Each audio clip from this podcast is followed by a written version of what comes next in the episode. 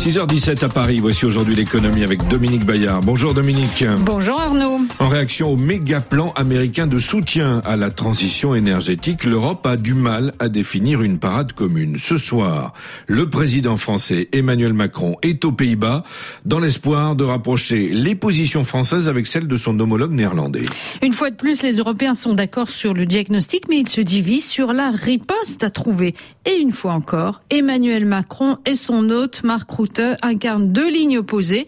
Le chef de l'État français pense qu'il faut en découdre avec les États-Unis pour obtenir des dérogations et en même temps promouvoir en Europe un plan proposant des aides réservées exclusivement aux entreprises européennes de l'industrie verte sous forme de prêts ou de subventions.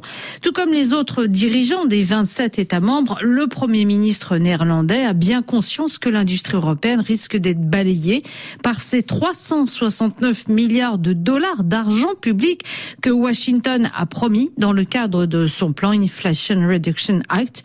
Mais pas question pour le porte-parole du groupe des pays dits frugaux d'injecter un euro supplémentaire d'argent public dans cette politique. Dominique, en quoi le plan américain va-t-il nuire aux Européens?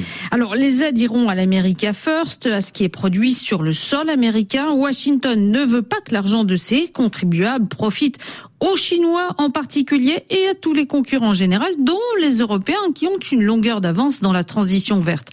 Un protectionnisme totalement assumé par la Maison Blanche.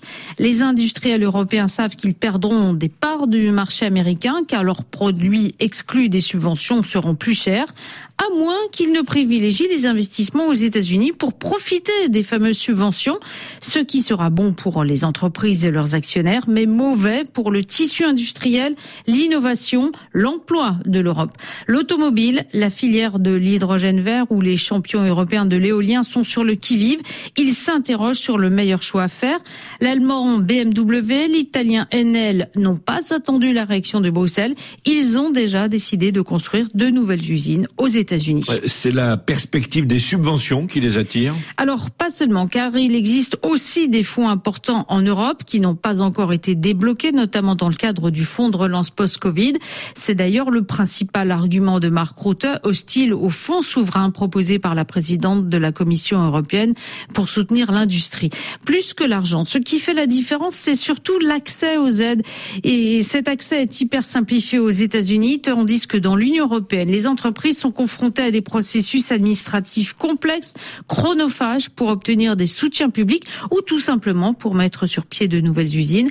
La Commission prévoit d'accélérer les procédures dans le projet qui sera présenté dans une dizaine de jours au prochain sommet des 27. Au risque de provoquer une compétition interne aux effets délétères sur les petits pays. Oui, car les États membres les plus riches seront plus généreux avec leurs champions nationaux, écrasant de fait les concurrents européens. Il y a donc encore pas mal d'ajustements à trouver mais les Européens s'accordent aujourd'hui sur l'essentiel, l'urgence de se doter d'une politique industrielle en matière de transition énergétique. Cela passera par des aides plus conséquentes, plus accessibles, mais pas seulement, pour parvenir au plus vite à ses objectifs de réduction des émissions de carbone.